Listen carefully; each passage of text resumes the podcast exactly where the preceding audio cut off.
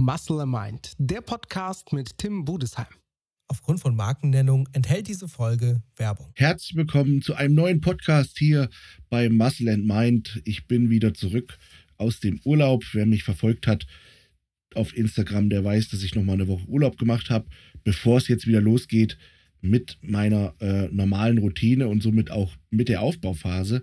Denn jetzt nach dem Wettkampf war erstmal Recovery angesagt, erstmal Erholung, dem Körper so ein bisschen von den ganzen Wettkampfstrapazen erholen lassen. Ähm, heißt im Prinzip nur, dass man den Fokus rausnimmt. Man trainiert nicht bis ans absolute Limit. Man isst auch nicht bis ans absolute Limit. Man kümmert sich einfach mal so ein bisschen fokussierter um das Thema Gesundheit, healthy, was man natürlich immer machen sollte, ohne Frage.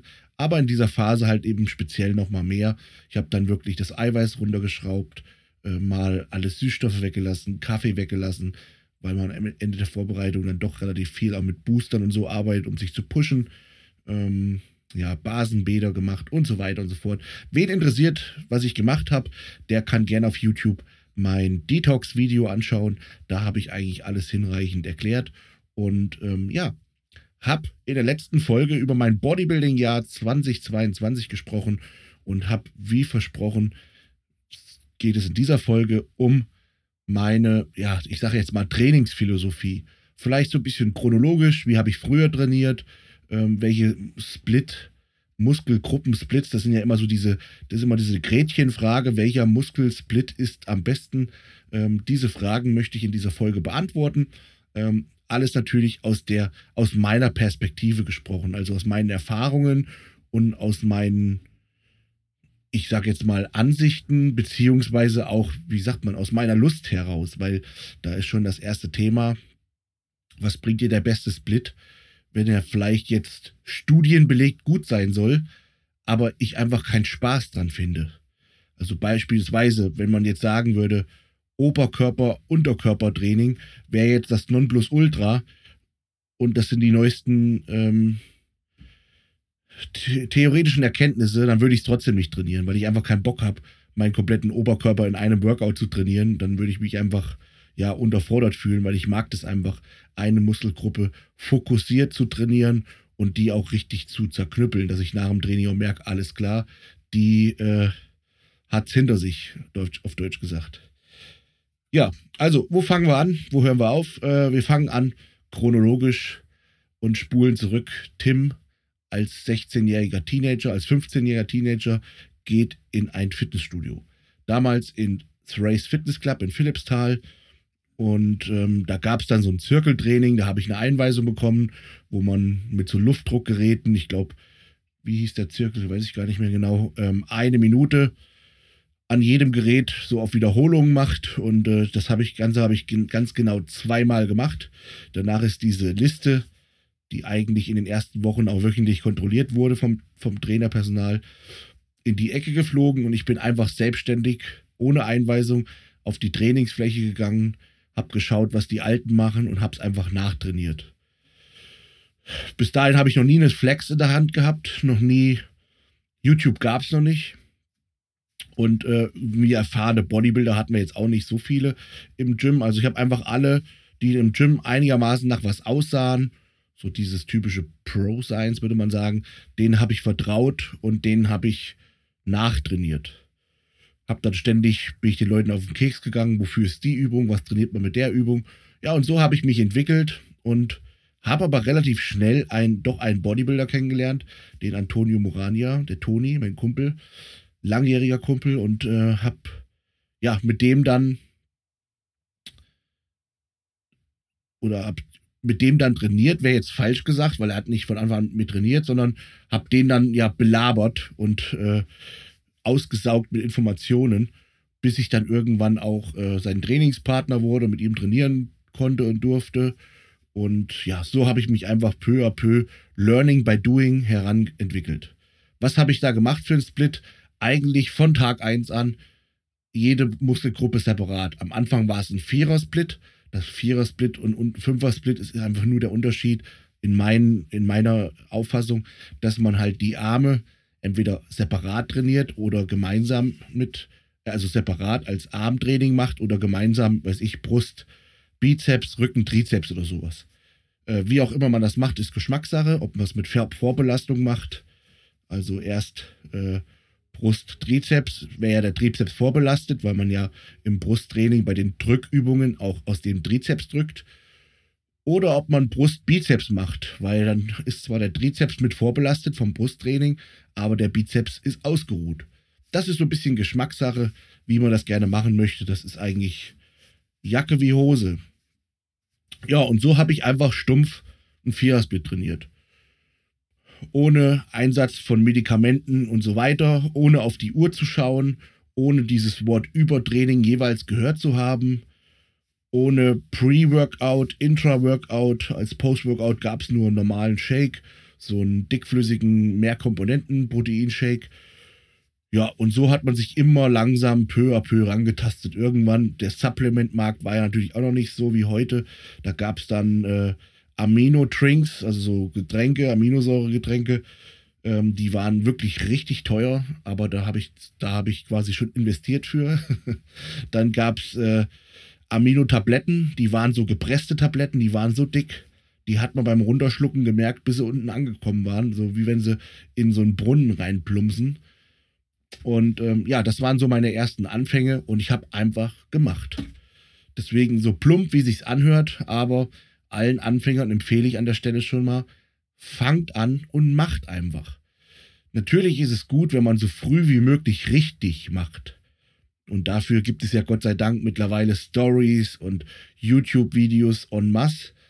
Aber das soll man sich natürlich nicht direkt im Detail verfangen, wie ich genau wie, wo, was mache äh, oder RPs oder äh, Übertraining und Deload und einfach, einfach anfangen und einfach machen, einfach trainieren. Und wenn man jung ist, dann hat man auch noch nicht so Verpflichtungen und dann ist meistens auch der ganze Tag noch nicht ganz so tough und wie auch immer, einfach anfangen und machen, einfach trainieren. So blöd und plump, wie sich's anhört. Und ob ihr dann einen separaten Armtag macht oder die Arme aufsplittet, ist euch überlassen. Aber tatsächlich würde ich jedem, der sich maximal und gleichermaßen entwickeln möchte, dem würde ich so einen typischen klassischen Muskelgruppensplit empfehlen. Vierer- oder Fünfer-Split. Das ist einfach so aus meiner Erfahrung heraus. Das hat sich am besten bei mir etabliert. Das habe ich auch die längsten Jahre gemacht. Äh, wie ich heute trainiere, da kommen wir gleich noch zu. Ja, und so ging das einfach so vonstatten, dass ich dann einfach trainiert habe und ähm, ich will jetzt gar nicht über Trainingstechniken ins Detail gehen, aber natürlich auch viele Jahre viele Fehler gemacht habe, weil ich eben so noch nicht das Glück hatte, so viel Informationen und Medien nutzen zu können wie heute. Ähm, da haben es heute die jungen, jüngeren Bodybuilder schon viel leichter, denen man dabei in den Stories propagiert von Vorbildern ich sage jetzt mal, ich nehme mich einfach mal frei raus und sage insbesondere von mir, dass man äh, jemanden mitteilt, dass zum Beispiel Stretching wichtig ist. Oder dass man jemanden mitteilt, wie man einen Latt ansteuert. Früher hieß es einfach nur, willst du einen breiten Latt, musst du breit greifen. Ohne darauf zu achten, wo geht die Kraftrichtung hin, wo gehen die Ellenbogen hin, baut man da maximale Spannung im, im Lower Back oder im Latissimus auf oder, man, oder zieht man alles tatsächlich in den Trapez? Und ich glaube, früher bei dem Training, bei diesem, ich nenne es jetzt mal einfach einen stupiden, plumpen Training, ich glaube, da gab es wenige, die sich so richtig, richtig tief mit Trainingsmaterien beschäftigt haben. So jedenfalls war es mein Gefühl. Da galten viele als trainingserfahren. Die wussten vielleicht genau, wie man einen Muskel effektiv ansteuert und so weiter, aber ähm, dass die jetzt, die waren aber meistens selber gut. Also ich war überlegen, wie ich das jetzt erkläre, aber die waren meistens selber einfach gut. Und wenn du einfach gut bist, also sprich ein Talent hast, naja, da kannst du übertrieben gesagt Sackhüpfen machen und es passiert was. Eigentlich kann man immer erst, oder eigentlich muss man gerade im Training oftmals von den etwas schlechteren lernen, denn die müssen sich viel mehr Gedanken machen, wie sie ihre Genetik da mehr oder weniger überwinden können und das Maximale aus sich da rausholen können und sich halt mehr Gedanken machen müssen. Wenn einfach der, der Latt nicht von vornherein schon da hängt wie so ein Fleischlappen oder kein Schwung in den Beinen da ist oder kein Beinbeuger da ist, dann müssen sie sich Gedanken machen, wie können sie trainieren, um den maximal zu stimulieren und zum Wachsen zu bringen. Andere, die machen einfach und die haben einen riesen Latt, die trainieren keine Waden, die haben riesen Waden, die achten nicht auf eine Handgelenksupination und die haben trotzdem einen hohen Bizeps-Peak. Und ähm, ja, also ich galt schon früh als Talent, aber in jungen Jahren als Talent zu wirken, ist immer einfacher, wie das Talent wirklich in, in den maximalen Jahren dann zu, zu etablieren. Ähm, soll einfach heißen, in jungen Jahren, da wächst du eben schnell, aber da sind auch deine Gegner noch, noch nicht so gut entwickelt und austrainiert. Und äh, da ist man halt auch mit gewissen genetischen Schwächen, ist man halt das Riesentalent. Also beispielsweise Beinbeuger war noch nie perfekt bei mir oder der untere Rücken. Aber damals in diesem kleineren Rahmen oder mit diesen etwas weniger Muskeln ist das natürlich nicht ähm, so aufgefallen. Denn mit den Jahren werden die Stärken immer stärker und die Schwächen, wenn man sie nicht ordentlich bearbeitet, bleiben Schwächen. So, jetzt hatte ich noch oftmals welche um mich rum, die so ein bisschen die Haltung hatten, naja, das hast du halt nicht. Das soll heißen, wenn irgendeine Muskelgruppe schlecht war, dann hieß es, naja, du bist halt nicht der Typ, der jetzt Schwung in den Beinen hat. Oder du bist halt jetzt der Typ, der einen hohen Bizeps hat. Und da möchte ich euch natürlich ganz stark ermutigen, äh, diese Einstellung nicht zu entwickeln, denn ich habe sie lange Jahre gehabt, weil sie mir so auferlegt wurde. Und ja, ich habe mich aber trotzdem nicht mit abfinden wollen, weil ich habe dann immer so gedacht, wenn du der Meinung bist, ich habe keinen Schwung in den Beinen, dann zeige ich dir, was für einen Schwung ich in den Beinen habe, wenn ich Gas gebe. Und ähm, somit habe ich meine Beine zu einer eigentlichen Schwäche zu mit einer fast eine Stärke gemacht, weil ich einfach dann richtig auf die Beine draufgeknüppelt habe. Und äh, da vielleicht der Tipp am Rande: Beintraining heißt einfach nur absolute Qualen und das ist nun mal so schwere Gewichte. Anders kommst du um gescheite, gute, dicke Beine nicht drumherum. Naja, und zack, hatte ich auf einmal etwas Schwung in den Beinen und die Beine waren besser, waren mit einer Stärke, weil ich dran, ja, gekämpft habe. Und da gibt es einen schönen Spruch im Bodybuilding, der heißt, an den Schwächen lernt man's beißen. Ja, und deswegen nochmal ganz äh, wichtig, nicht die Haltung entwickeln, wenn irgendwas nicht da ist. Ach, scheiße, hab ich nicht, ist halt die Genetik. Außer jetzt ein Muskel ist jetzt wirklich überhaupt nicht vorhanden, aber generell kann man jeden Muskel trainieren und verbessern aus einer absoluten Schwäche eine absolute Stärke zu machen. Das klappt vielleicht nicht immer, außer man trainiert ihn gänzlich falsch und steuert ihn neurologisch gar nicht an. Was zum Beispiel oftmals im Rückentraining der Fall ist. Viele könnten wahrscheinlich einen besseren Rücken entwickeln, weil wenn man insgesamt eine gut entwickelte Muskulatur hat, warum sollte man jetzt gerade im Rücken so eine ganz, ganz minderwertig schlechte Entwicklung haben? Deswegen ist es oftmals dann einfach eine Sache der Ansteuerung. Und da haben jetzt die Glück, die jetzt den Podcast hier hören und möglichst jung sind. Denn wenn ihr in jungen Jahren etwas falsch ansteuert, dann könnt ihr das sehr, sehr einfach und schnell lernen und umstellen, anpassen, adaptieren und so weiter. Wenn ihr aber schon ein paar Jahre im Geschäft seid und ihr schon so eine gewisse Grundmuskulatur habt, dann fällt es euch erstens schwerer, das anzupassen und umzusetzen, weil der Mensch ist ein Gewohnheitstier, der hat das jetzt schon zehn Jahre lang so gemacht und plötzlich müsst ihr das umstellen. Das heißt, ihr müsst explizit darauf achten, dass ihr das dann anders macht, die Übung. Also beispielsweise jetzt zum Lat, Latissimus, das ist so, so das Paradebeispiel, weil es einfach so am schwersten anzusteuern ist, meiner Ansicht nach. Ähm, nicht mehr die Haltung zu haben, naja, breiter Griff, breiter Latt, sondern eben, dass man darauf achtet, ähm, wichtig ist, wo die Kraftrichtung hingeht. Ellenbogen geht Richtung Hüfte. Man zieht etwas vorm Körper und spannt dabei den Latissimus an. Spitzenkontraktion spielt eine Rolle. Ja, und deswegen ist es dann eben im Alter beziehungsweise als erfahrener Athlet schwieriger, weil man erstmal die Gewohnheiten aus dem Kopf kriegen muss und, das ist eigentlich das Schwierigste an der Sache, man hat natürlich durch dieses, ich nenne es mal in Anführungsstrichen, falsche Training, hat man natürlich seine Stärken zu absoluten Stärken gemacht. Und wenn irgendwas absolut stark ist, dann arbeitet das auch am meisten, weil das fällt dem Weg des geringsten Widerstandes, äh, spielt überall eine Rolle. Und da ist eben, ja, wenn ich jetzt zum Beispiel Latissimus trainieren möchte und äh, nicht besonders gut darauf achte, beziehungsweise keine richtige Beachtung, Konzentration schenke, dann zieht der Ellbogen nach hinten, weil wahrscheinlich, höchstwahrscheinlich die hintere Schulter, sprich auch der Trapez am stärksten ausgeprägt ist und somit zählt ihr das meiste in den Trapez rein.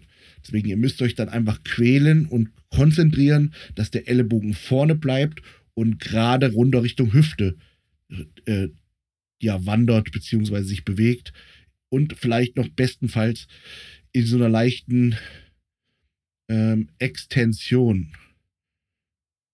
Extension oder Flexion? Nee, in so einer leichten Flexion, dass der Oberkörper nochmal so leicht eine Flexion macht und der Ellbogen nach unten geht. Somit kann man eben den Latissimus am allereffektivsten und besten ansteuern. Ja, aber vielleicht nochmal zum Split und Training. Also kommen wir dann ein bisschen zum fortgeschrittenen ähm, Jahren, wo ich dann irgendwann angefangen habe, okay, und habe dann, also ich habe er, erstmal oft einen Vierersplit gemacht, dann bin ich auf einen Fünfer-Split übergegangen und dann war's, kam ich aber irgendwann eine Zeit, wo eben meine, meine Jugendstunden vorbei waren und ein bisschen Ernst des Lebens äh, etwas mehr anfing. Sprich, als ich Technikerschule gemacht habe, als ich äh, dann gearbeitet habe im Dreischichtbetrieb oder gearbeitet habe als Führungsposition, wo ich auch oft Wochenenden arbeiten musste. Da war es dann eigentlich viele Jahre so, dass ich immer dann trainiert habe, wann ich trainieren konnte.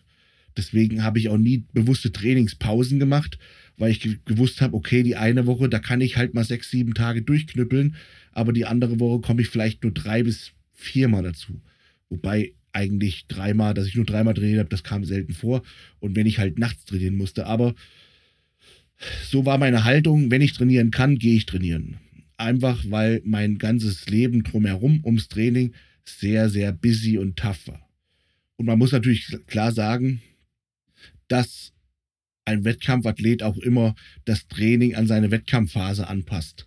Das heißt, in der Aufbauphase trainiere ich, habe ich etwas weniger trainiert als in der Vorbereitung. In der Vorbereitung, da war dann wirklich der ganze Alltag nur noch Training in der Aufbauphase, da war dann schon mal, okay, ich muss am Feld noch was machen oder Holz machen und habe dann gesagt, okay, da lasse ich heute mal ausfallen. Und ähm, das ist eben wieder der Nachteil an diesem Vierer-Fünfer-Split. Man ist wirklich relativ tagesgebunden. Also das äh, stresst einen regelrecht, wenn man zum Beispiel immer montags Brust macht. Monday ist International Chest Day, das weiß jeder. Und man kommt am Montag nicht zum Training, weil man irgendwas vorhat. Und dann muss man das Training von Montag auf Dienstag verschieben, aber Dienstag ist schon wieder Rücken dran. Dann muss man Dienstag auf Mittwoch verschieben und das fuckt einen richtig ab. So. Und das habe ich viele, viele Jahre mitgemacht und äh, deswegen auf der einen Seite würde ich es für die muskuläre Entwicklung jedem empfehlen. Wenn jemand busy ist, wenn jemand viel Alltag zu tun hat, dem würde ich das nicht empfehlen, weil das schon wirklich sehr, sehr einschränkt und ja, einen auch oftmals ziemlich ankotzt, wenn man dann irgendwas verschieben muss. Ähm, da habe ich dann teilweise meiner damaligen Freundin die Schuld gegeben. Ja, toll, wegen dir musste ich jetzt mein Training verschieben. Das war so ein Staatsverbrechen quasi. ähm, ja, vielleicht noch ganz kurz zum Thema Cardio-Training, weil das ja eben auch dazu gehört, dass ich Cardio-Training auf nüchternen Magen machen kann. Das ähm, mache ich gerade mal seit, ich würde sagen, vier, fünf Jahren, seitdem ich nicht mehr äh, vollberufstätig arbeite bei Kali und Salz, weil bei Kali und Salz habe ich schon um 5 Uhr morgens angefangen zu arbeiten. Das heißt, hätte ich Cardio gemacht, hätte ich um 3 Uhr aufstehen müssen und da war mir die Stunde Schlaf, äh, die ich länger hatte, dann doch wichtiger, als um 3 Uhr aufzustehen. Und äh, deswegen konnte ich die ganzen Jahre kein Cardio auf nüchternen Magen machen, wobei ich das tatsächlich schon am effektivsten finde. Vom Wohlbefinden und von allem finde ich Cardio auf nüchternen Magen am besten. Wer die Möglichkeit hat, der sollte sich ein Fahrrad zulegen und wenn es nur eine halbe Stunde ist, aber das ist einfach eine tolle Routine, um in den Tag zu starten, wenn man eben die Möglichkeit hat. Ansonsten kein Beinbruch, wenn man Cardio-Training nach dem, nach dem normalen Krafttraining macht. Da habe ich immer fünf bis zehn Minuten Warm-up vorher und dann eben eine halbe Stunde Cardio nach dem Krafttraining. So viel zum Thema Cardio-Training. Ja, aber zurück zum eigentlichen Krafttraining, denn das kann man sich auch direkt merken, wenn die Frage kommt, Cardio, Vorkraft, wie auch immer. Krafttraining hat immer Priorität. Krafttraining ist immer am wichtigsten. Und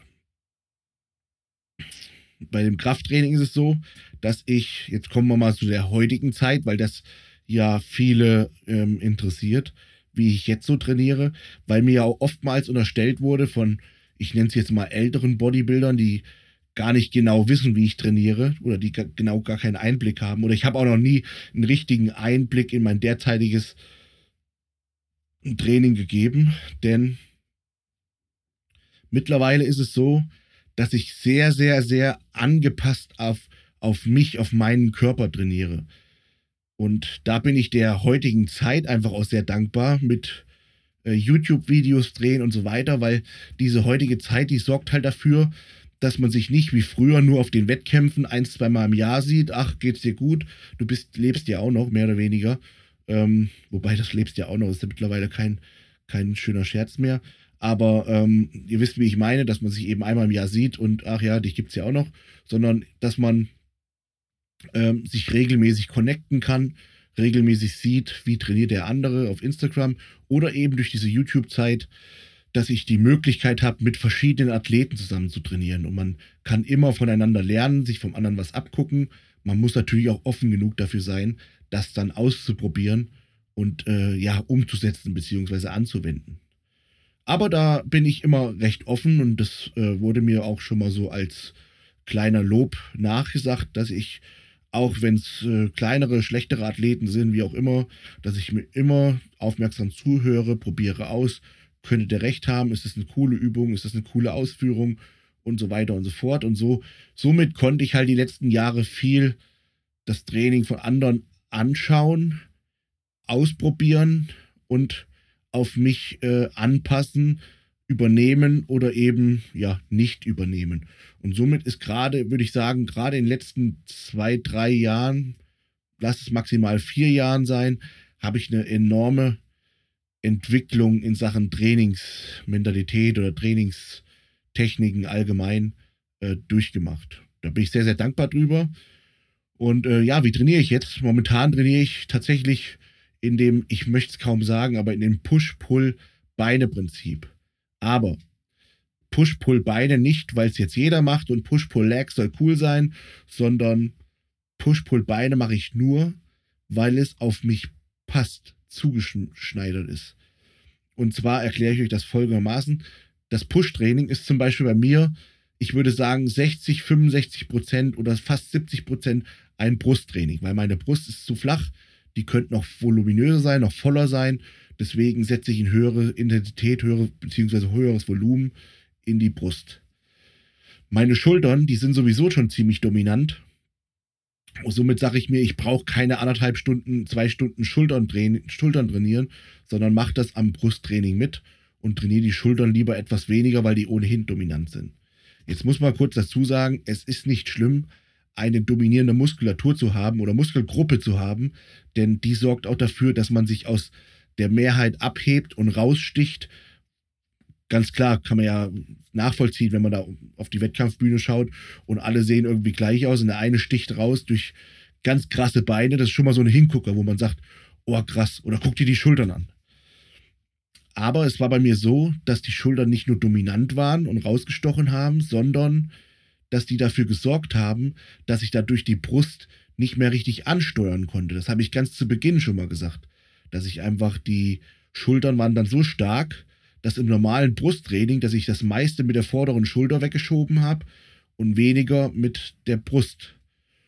Und deswegen habe ich dann gesagt, okay, weniger Schultertraining, mehr Brusttraining und äh, beim Schultertraining ist sowieso das Wichtigste, das Allerwichtigste Seitheben, nach wie vor.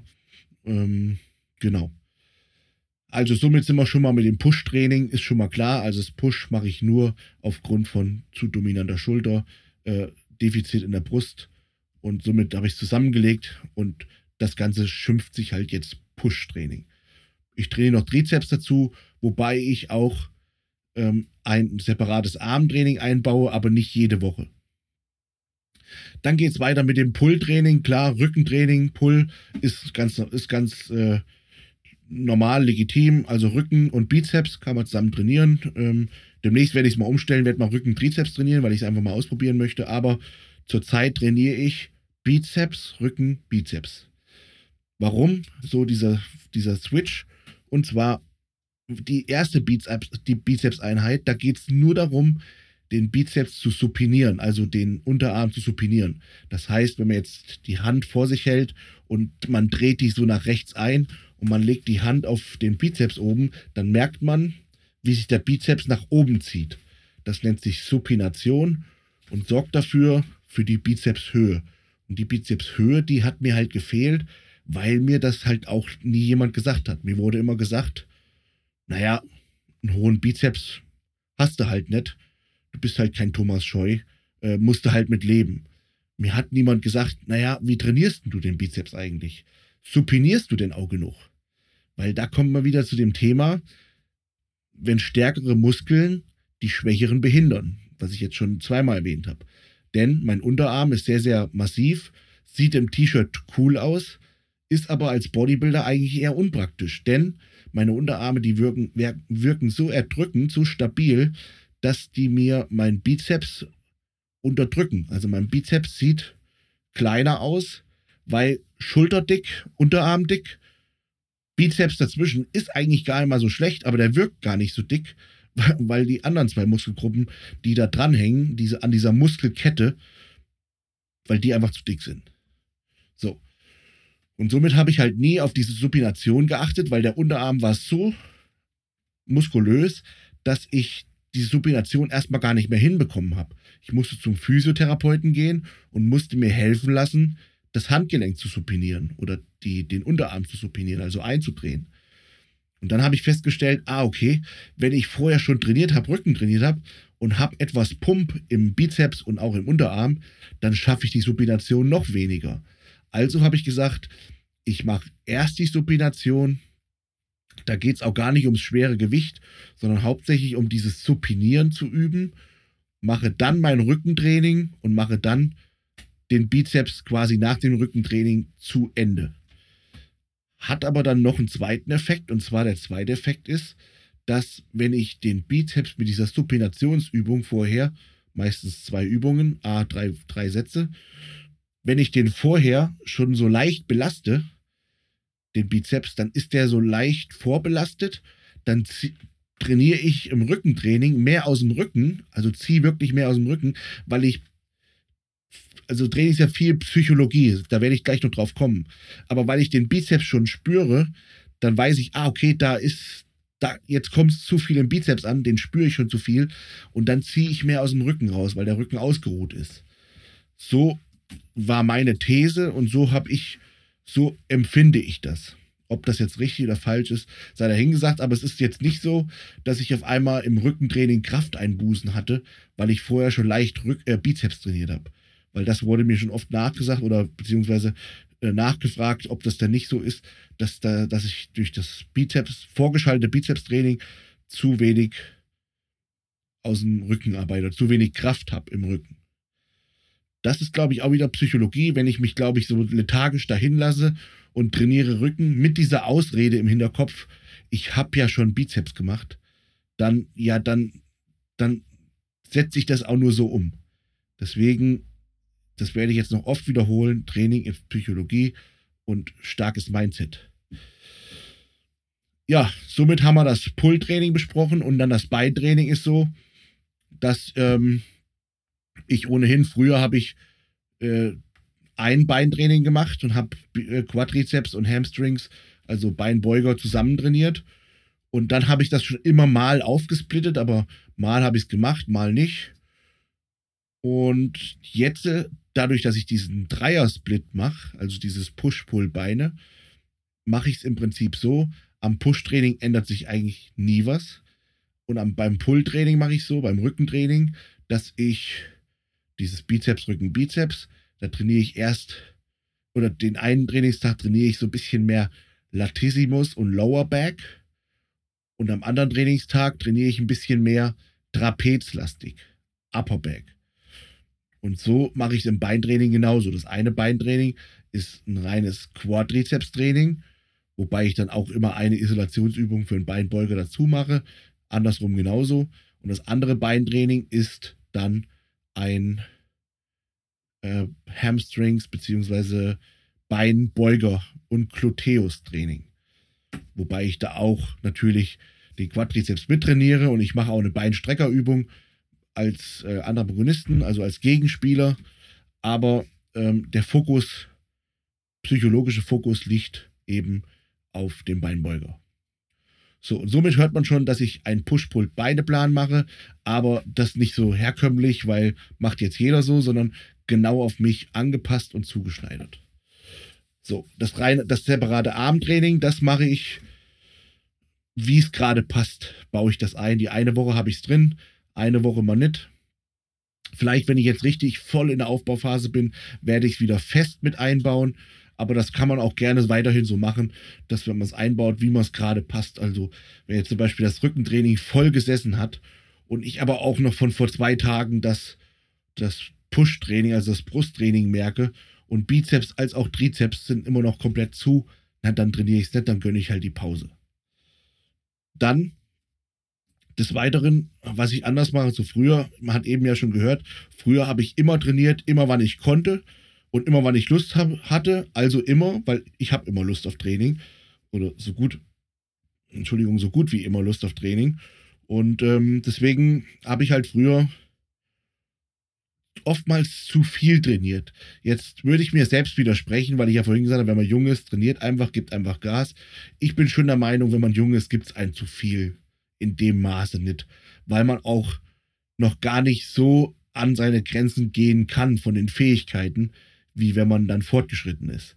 Wenn man fortgeschritten ist und man geht wirklich so richtig an seine Grenzen, dann, dann, und die Grenze ist oftmals nicht da, wo man denkt, dass, wo sie ist, das muss ich auch dazu sagen, aber dann kann man schon eher etwas zu viel trainieren. Und ich habe das aber über Jahre so beibehalten, habe gar nicht gehört, ob ich jetzt müde abgeschlagen bin, kaum regeneriere, ich habe einfach trainiert.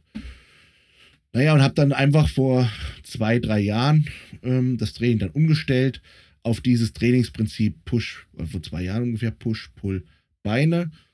Und nach diesem Split-Prinzip Training, Training, Pause, Training, Training, Pause, Training, Training, Pause. Das ist aber auch nicht in Stein gemeißelt, sondern manchmal trainiere ich drei Tage durch, mache dafür zwei Tage Pause. Manchmal trainiere ich auch ähm, drei Tage durch, mache einen Tag Pause, trainiere wieder drei Tage. Das kann man schon frei gestalten, wie man gerade ja regeneriert ist, Zeit hat und äh, wie es gerade so reinpasst. Also mache ich jetzt zum Beispiel das eine Armtraining noch oder habe ich mich im Beintraining so zerledert, dass ich wirklich noch einen Tag länger Pause mache. Und das ist das Schöne an diesem Push-Pull-Beine. Deswegen empfehle ich das an der Stelle jedem, der sehr busy ist, der Familie hat und vielleicht seit Jahren nach diesem Fünfer-Split trainiert. Denn bei diesem Push-Pull-Beine ist das Schöne, man hat keinen festen Trainingstag, wie jetzt Montag Brust. Somit ist man dann schon mal vom Kopf her so ein bisschen befreiter und wenn man es einfach mal nicht zum Training schafft, das ist ja wieder die Frage, wenn ich jetzt mal in Urlaub fahre und ich komme Mittwoch aus dem Urlaub wieder, ja, dann ist ja die Frage, wie steige ich jetzt ein? Steige ich ins Training ein? Das, was ich typischerweise immer mittwochs machen würde? Oder fange ich von vorne an mit Brust und dann komme ich wieder total durcheinander? Das, war immer, das waren immer so, so Fragen, die man sich gestellt hat. Und jetzt muss man sich quasi nur die Frage stellen, okay, was habe ich zuletzt trainiert? War ich im Urlaub vielleicht ein, zwei Mal im Gym und habe da einmal Brust und einmal Rücken trainiert, also fange ich mit den Beinen wieder an. Man muss immer nur überlegen, was habe ich zuletzt trainiert? Wann habe ich zuletzt trainiert? Selbst das muss man sich nicht mal fragen, weil ja, man kann einfach gehen, wann es einem passt. Wenn man eine Woche hat, wo man motiviert ist, wo man sich geil fühlt, weil man Urlaub hat, man kann quasi nach dem Training sich den ganzen Tag zu Hause vors Schwimmbecken oder Pool oder wie auch immer legen, dann, dann kann man auch sechs Tage lang durchtrainieren, ohne Probleme. Und wenn man eine, eine Woche hat, wo man wirklich viel Termine hat und einfach schon eh am Limit läuft, ja, man muss auch irgendwie Geld verdienen. Und das äh, Training ist ja bei den meisten eh dann nur ein Hobby und, äh, kein Job, kein Beruf. Naja, warum soll man sich dann zusätzlich so sehr stressen? Dann macht man halt eine Woche lang, fährt man den Split ein bisschen runter, macht seine drei bis viermal die Woche das Push-Pull-Beine durch und gut ist. Man ist einfach flexibler. Und das kommt auch mir jetzt zugute mit dieser Flexibilität, mit dieser ein bisschen mehr Pause. Ähm, das, das tut mir sehr, sehr gut. Aber jetzt vielleicht nochmal zum Trainings. Das waren jetzt so diese Splits, den ich mache. Jetzt vielleicht nochmal zum Training an sich. Volumen- oder Hit-Training. Eigentlich könnte man darüber einen separaten Podcast machen, aber ich dachte mir, mache ich einfach mal eine etwas längere Folge draus und mache mal eine richtige, reine Trainingsfolge. Äh, man kann jetzt zur Not auch Pause drücken und später weiterhören. ja, also, wie habe ich trainiert jahrelang? Ohne mir groß Gedanken zu machen. Manchmal habe ich nicht mal Gewichte gezählt, manchmal habe ich nicht mal Wiederholungen gezählt, manchmal habe ich nicht mal Sätze gezählt, sondern einfach instinktiv, intuitiv trainiert, wie ich gerade Lust und Laune hatte und in meinem Kopf war immer nur verankert, schön zerhämmern, schön zerlegen, man muss es richtig schön spüren, Supersätze und alles frei Schnauze eingebaut. Wenn ich gemerkt habe, ah, okay, das war nicht mehr sauber und ich will mich nochmal mehr kaputt machen, dann habe ich einen Reduktionssatz gemacht. So war das so jahrelang mein Trainingstechnik und Prinzip. Ich habe dann auch mal ausprobiert, habe mal aufgeschrieben, um meinen Progress zu verfolgen aber habe dann schnell gemerkt, okay, das stresst mich mehr und so richtig verfolgen kann ich, konnte ich den auch nie, weil ich nie so die perfekt zurückverfolgbaren Tage hatte. Weil die eine Woche trainiere ich Beine und bin ausgeruht und die andere Woche trainiere ich Beine und musste morgens an der Arbeit im Bergbau 600 Treppenstufen laufen. Naja, was willst du denn dann abends mitschreiben im Training? Weil da ist ja das Ganze ist ja schon verfälscht. Weil es gibt Bodybuilder, die legen immer so viel Wert auf Zurückverfolgbarkeit beziehungsweise Nachvollziehbarkeit, wo ich mir denke, ja klar, wenn ich jetzt Bauch trainiere und schon zwei Tage keinen Stuhlgang hatte und habe einen Blähbauch, dann kann ich auch nicht nachvollziehen oder wie auch immer. Also dieses Nachvollziehbare, man kann das machen für sich, um für sich einfach so, ein, so einen Progress zu zu untersuchen und sich so ein bisschen daran zu orientieren, lang zu hangeln und zu orientieren. Orientieren, dafür kann man das machen mit dem ganzen Aufschreiben. Aber wenn man nicht den perfekten gleichen Tagesbedingungen hat, dann ist es nicht zu 100% von Relevanz. Es geht gar nicht. Naja, deswegen habe ich äh, das mal gemacht mit dem Aufschreiben, aber meistens eher instinktiv, intuitiv, Vollgas gegeben, alles was ging an diesem Tag und gut ist. Die letzten Jahre jetzt, die letzten zwei, drei Jahre, trainiere ich jetzt nach Hit. Aber nicht dieses klassische Hit äh, von Heavy Duty, von Mike Menzer oder von Dorian Yates, sondern ein abgewandeltes Hitsystem. Das, was ich jetzt trainiere, ist von meinem Coach, dem Stefan Kinzel, so abgewandelt und zusätzlich nochmal von mir persönlich auf mich angepasst, also wie ich da einfach, ja, wie mir es einfach auch mehr Spaß macht. Ganz einfach. Und zwar ist das eigentliche Hit-Prinzip ja hochintensiv. Das heißt, man macht weniger Sätze, somit weniger Volumen, aber die Sätze, die man macht, geht man mehr ans Muskelversagen, also eine höhere Intensität. So, Jetzt macht der Stefan so, der sagt immer so Warm-up-Sätze, die sind halt individuell. Klar braucht man bei 50 Kilo Bizeps-Curls, braucht man weniger Warm-up-Sätze wie bei 500 Kilo Beinpresse.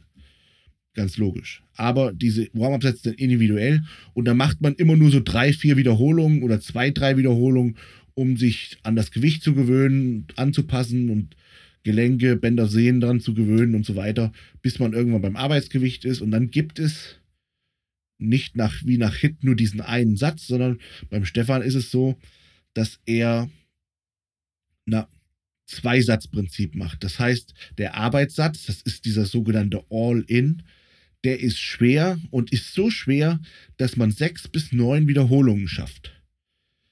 Schaffst du neun Wiederholungen relativ spielend, ohne Hilfe, easy peasy, dann war das Gewicht zu leicht. Das heißt, dann nimmst du dein Trainingsbuch, dein Logbuch und trägst ein beim nächsten Mal schwerer.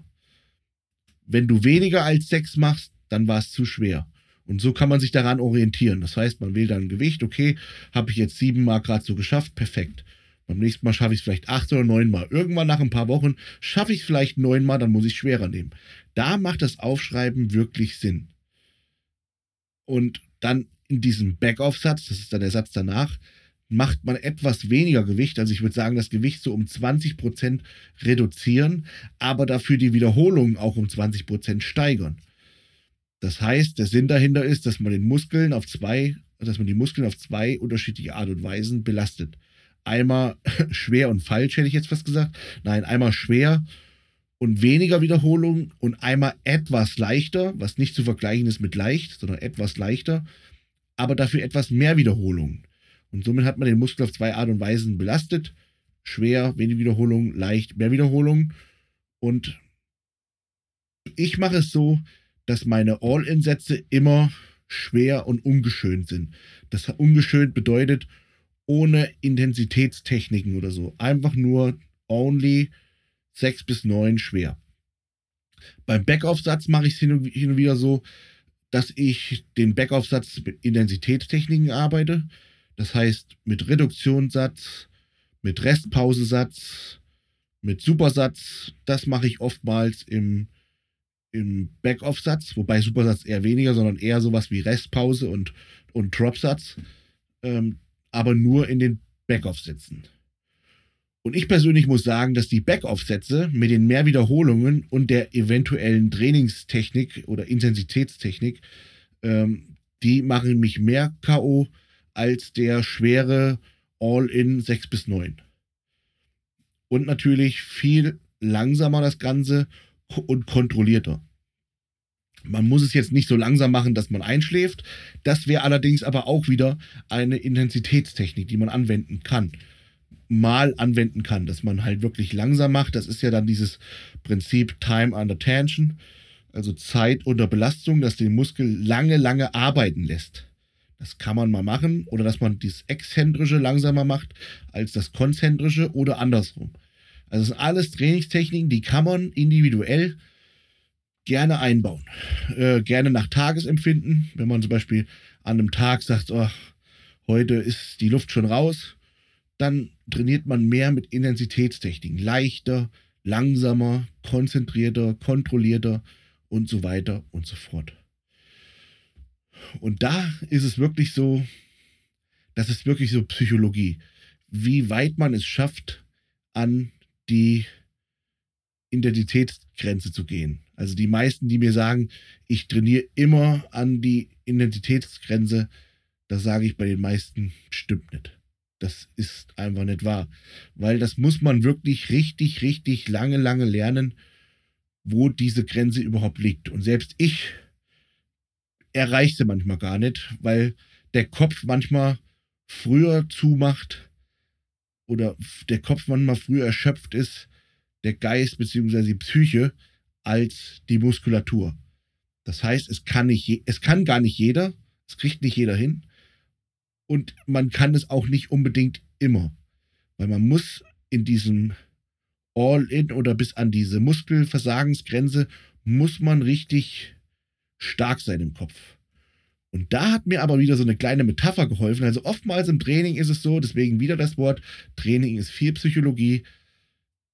Da hat mir wieder so eine kleine Metapher geholfen. Und zwar hatte ich mal ein Training in der Eisenhöhle mit dem Professor Dr. Dr. Giesing, mit dem ich auch schon öfters einen Podcast hier ähm, aufgenommen habe. Und der Dr. Giesing sagte mir, es ist untersucht worden, das hat er übrigens auch in einem Podcast gesagt, dass wenn man den Muskel lang unter Belastung hat und der anfängt richtig schmerzhaft zu brennen, dass dann Laktat gebildet wird, Laktat entsteht und dass dem Muskel Sauerstoff entzogen wird, also dem Sauerstoff fehlt und dass dieser Effekt einen anabolen Effekt hat. Das heißt, dieses Wort No Pain, No Gain stimmt wirklich, denn wenn dieses dieses Szenario eintritt, dass der Muskel richtig wehtut, richtig brennt und so weiter, dann hat das einen anabolen Effekt, also übersetzt, dann wächst es auch. Und das hat sich bei mir psychologisch so eingebrannt, dass ich früher gedacht habe, oh fuck, jetzt brennt's. Und dann habe ich mir einfach gesagt, naja, aber ich bin ein harter Junge und mache noch zwei Wiederholungen. Und jetzt, äh, wenn es anfängt zu brennen, dann fange ich manchmal an, so regelrecht das zu genießen, weil ich denke, geil, jetzt brennt's, jetzt bin ich in diesem anabolen Fenster, jetzt wächst der Scheiß auch ordentlich. Und jeder, der das ausprobieren will, am besten lässt sich das eben ausprobieren bei den Isolationsübungen, sowas wie, ich ich sage jetzt mal Beinstrecker oder Beinbeuger. Ähm, da lässt sich das am besten, besten ausprobieren. Wenn du Beinstrecker machst, hast vielleicht noch eine Hilfe dabei, machst schön kontrollierte, langsame Bewegungen, in denen dich mit den Händen auch richtig in den Sitz reinziehst und nicht so da rumhoppelst wie so ein Kanickel.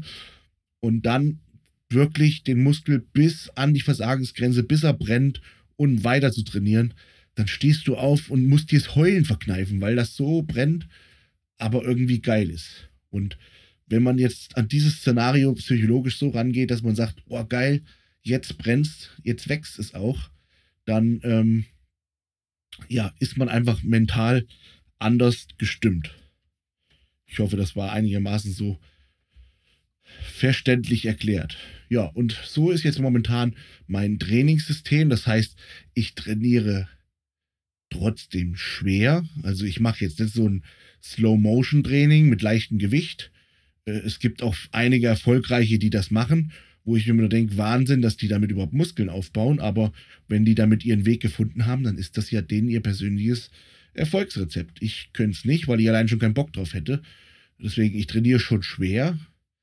Aber, ich habe es schon mal anfänglich erwähnt, ich mache nicht diese typischen Warm-up-Sätze, wie der Stefan das äh, macht mit diesen 1, 2, 3 Wiederholungen, sondern bei mir sind die Warm-up-Sätze auch teilweise schon richtige Sätze. Ich zähle sie nur so nicht.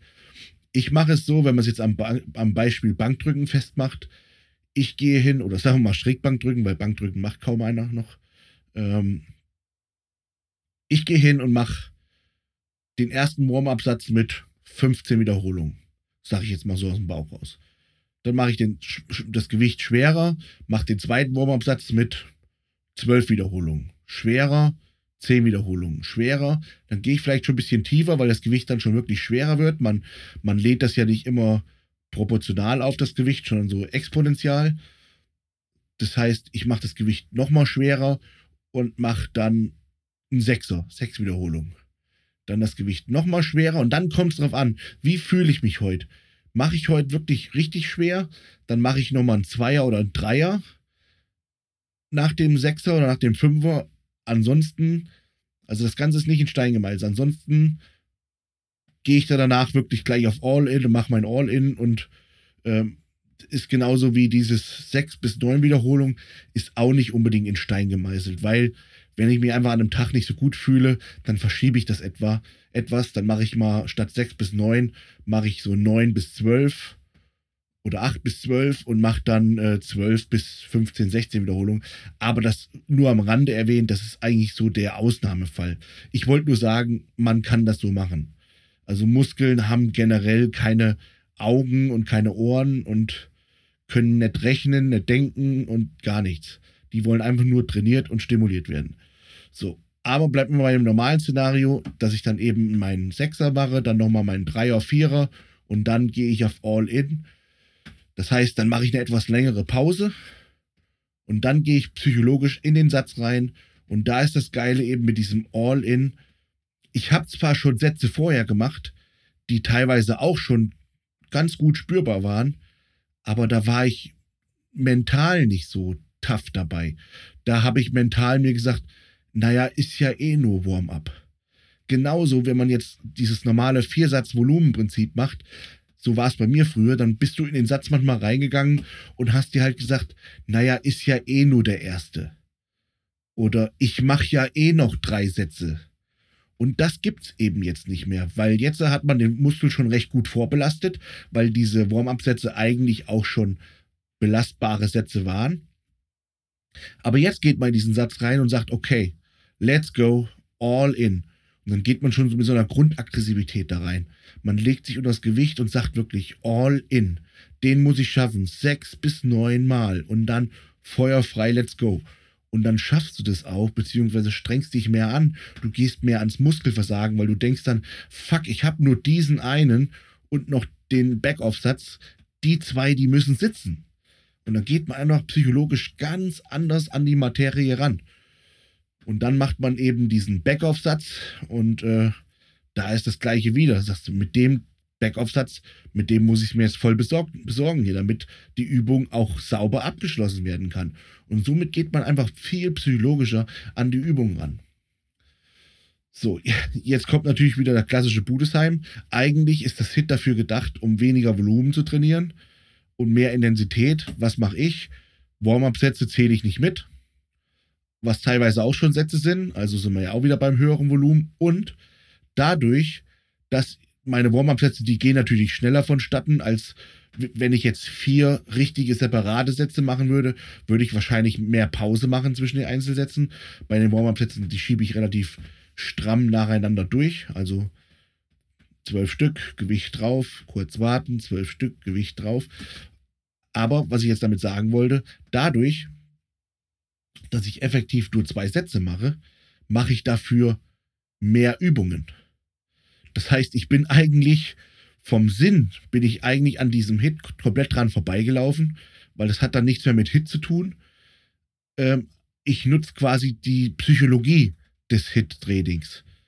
Weil Hit sagt ja eigentlich nach dem, nach dem Buch, was ich übrigens sehr empfehlen kann, dieses Hit-Training von Professor Dr. Dr. Giesing, er hat ein Buch darüber geschrieben.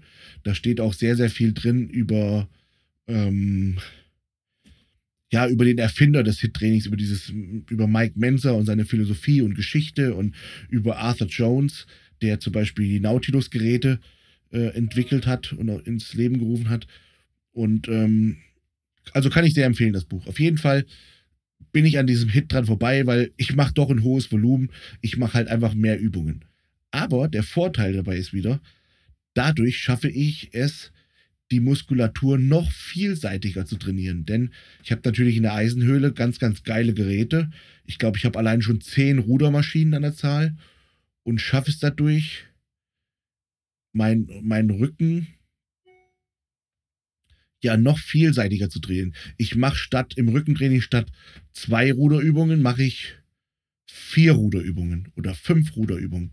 Und im normalen Vierer-System, Vierer, also im normalen Volumenstraining, würde ich wahrscheinlich meine zwei Ruderübungen machen, äh, zweimal von oben und äh, was weiß ich, vielleicht noch irgendwie Überzüge und das war's dann eben. Ne? Und jetzt mache ich wirklich meine drei, vier Ruderübungen im Training, weil ich eben pro Übung nur zwei richtige, taffe Sätze mache.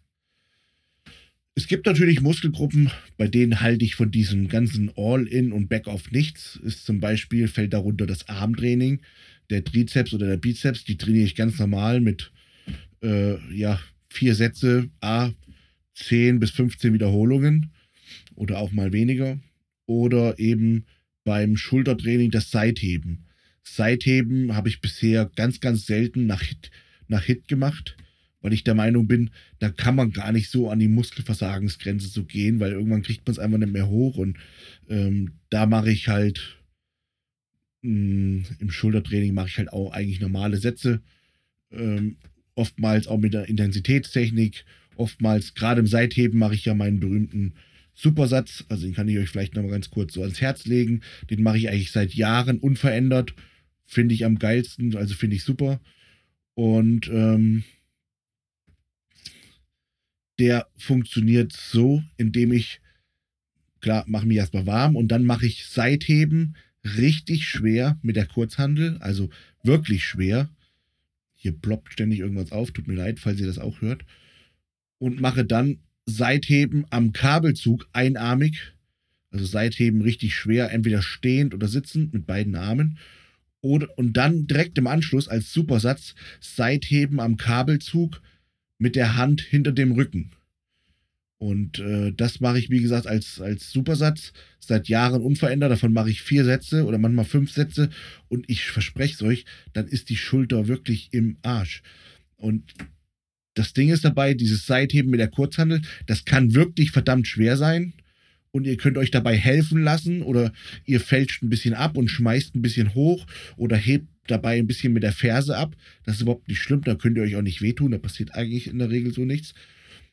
Und geht dann an den Kabelzug hinter dem Rücken und versucht wirklich schön mit Konzentration auf dem Ellbogen, dass ihr die Hand wirklich nicht nach vorne, viele neigen dazu, dann nach vorne hochzuheben, weil vordere Schulter ist meistens stärker, aber wirklich dann seitlich die Hand hochzuheben und aus der Initialbewegung. Das heißt, ab der ersten Sekunde muss die seitliche Schulter ziehen. Die muss im Prinzip so langsam die Kraft aufbauen, bis man irgendwann dieses gewisse Losbrechmoment erwischt hat, wo, wo das Gewicht eben nach oben geht oder die Hand nach oben geht. Und davon macht man dann zehn saubere. Das heißt, vier Sätze pro Satz, 20 Wiederholungen pro, pro Seite. Also 10 Wiederholungen Seitheben, schwer, direkt im Anschluss 10 Wiederholungen am Kabelzug hinterm Rücken. Und äh, da kann man auch immer mal abwechseln, dass man beim Seitheben einarmig da mit der rechten Seite mal anfängt, mit der linken, weil da haben mir auch schon welche geschrieben, hey Tim, aber wenn du jetzt als, als, als Supersatz machst und gehst, gehst von den schweren Kurzhandeln an das Seitheben, an Kabel, dann hat ja die eine Seite viel mehr Regenerationspause dazwischen. Ich muss sagen, das ist wieder so eine Sache, nimmt mich einfach gestrickt, aber da habe ich mir noch nie Sorgen drum gemacht. Weil wichtig ist, dass du den Muskel dann so ans Limit trainierst und eben, ja, zur Erschöpfung bringst. Und da auch nicht bei dem Seitheben, das kann man ruhig schön leicht machen, da geht es nicht mehr ums Gewicht, sondern da geht es wirklich um die Sauberkeit. Nicht aufhören, auf, abbrechen oder aufhören, wenn ihr das Gewicht nicht mehr bis ganz nach oben bekommt. Denn da ist alles, das, was der Roman Fritz immer propagiert, alles, was zuckt, ist eine Wiederholung. Und ähm, da könnt ihr ruhig auch seitlich hochziehen, soweit ihr kommt, bleibt kurz in der Spannung und lasst wieder nach. Also da kann man auch halbe Wiederholungen machen. Gar kein Problem. Ja, also so viel zum Thema Trainingshistorie von mir und aktuelles Training von mir. Ähm, ich weiß nicht, ob ich jetzt noch was vergessen habe. Ich habe mir so ein paar Notizen gemacht, aber die habe ich sowieso schon längst äh, ja quasi übersprungen und an ACTA gelegt. Auf jeden Fall ähm, nochmal zusammengefasst, mache ich kein reines Hit-Training und ich mache auch kein Stefan Kinzel-Training, äh, denn dieses sogenannte Stefan Kinzel-Training gibt es so gar nicht. Muss ich da direkt erklären, weil es ist nicht so, dass der Stefan hingeht und hat einen Trainingsplan, den er jedem an die Backe nagelt und das musst du jetzt so machen, sondern das beste Co Coach-Athletenverhältnis ist immer, dann, wenn man zusammenarbeitet, wenn man einfach sagt, das macht mir Spaß, so arbeite ich gerne, das ist für mich, äh, da, damit habe ich gute Erfolge erzielt. Und dann wird der Stefan auch nicht herkommen und sagen, nee, dann, das machst du jetzt aber nicht mehr, du machst jetzt das, was ich dir sage, sondern dann wird das persönliche Training gemeinsam entwickelt. Und so haben wir meinen Bizeps, Rücken, Bizeps entwickelt. Ähm, und so habe ich das jetzt mit dem Hit entwickelt. Das habe ich ihm auch erklärt, dass ich das so mache. Und da ist er auch vollstens zufrieden mit dass ich da quasi immer noch ein hohes Volumen fahre. Und ja, bei mir ist nur noch das Kernproblem, dass alles, was ums Training drumherum ist, da muss ich ein bisschen mehr Regeneration bieten, dass ich nicht nach dem Training sage, gut, Training abgehakt, jetzt geht es weiter zu Hause mit der Arbeit, sondern nach dem Training muss der Muskel auch ruhen und ausruhen und eben regenerieren. Aber das Thema haben wir schon mal angesprochen, steht auf dem anderen Blatt Papier. Ich würde sagen, fürs Training haben wir heute genug erzählt und ähm, ja.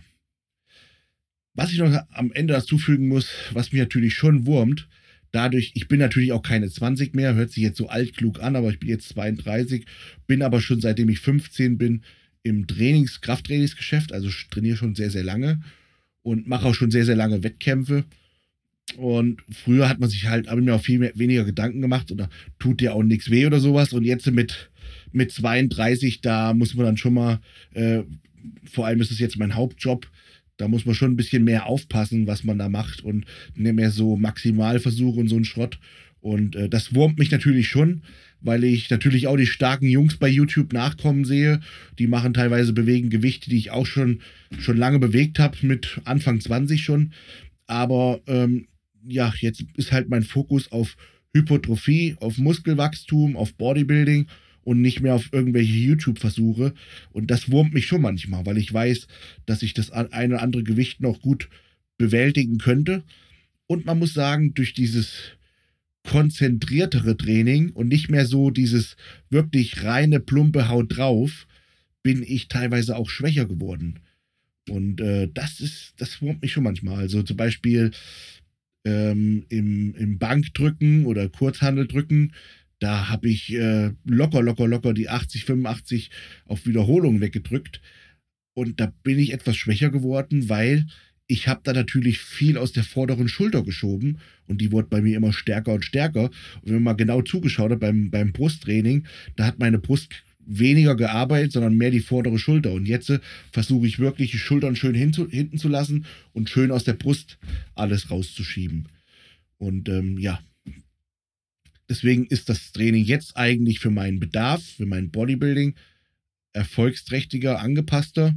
Aber ich muss schon sagen, dieses manchmal Vollgas in die Fresse, ohne zu hinterfragen, mit schweren Gewichten, äh, komme es, was wolle, das hat mir schon hin und wieder auch mal Spaß gemacht. Ist jetzt nicht so, dass ich jetzt gar nicht mehr mache, dass ich jetzt nur noch so der, der nette Schuljunge bin, der nur noch hier Bilderbuchtraining macht. Also manchmal, da muss ich schon nochmal die Sau rauslassen und mal zeigen, wo der Frosch die Locken hat. Aber es ist um deutliches weniger geworden. Aber so ist es halt. Bevor ich mich verletze, toi toi toi, ich klopfe mal hier für euch und für mich, ähm, bin ich bisher verletzungsfrei geblieben und mein größter Wunsch ist eigentlich nicht Mr. Olympia zu werden. Mein, es ist noch nicht mal mein größter Wunsch, auf der Mr. Olympia Bühne zu stehen, sondern mein größter Wunsch ist eigentlich, sagen zu können, ich habe 15, da bin ich schon drüber hinaus, 20 Jahre Wettkampfsport gemacht, ohne mich zu verletzen. Das ist eben mein größter Wunsch.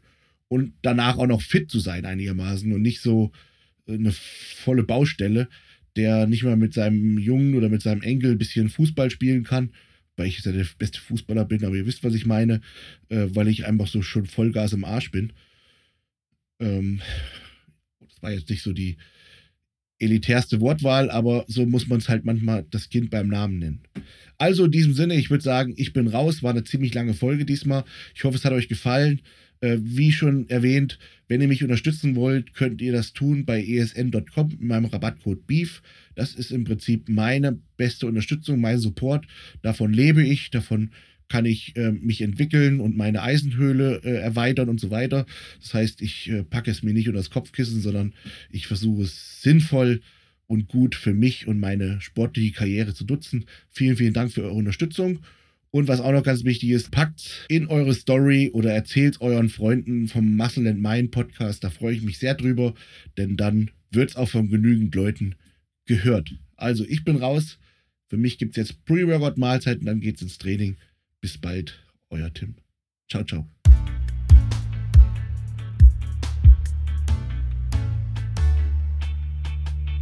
Muscle Mind, der Podcast mit Tim Budesheim.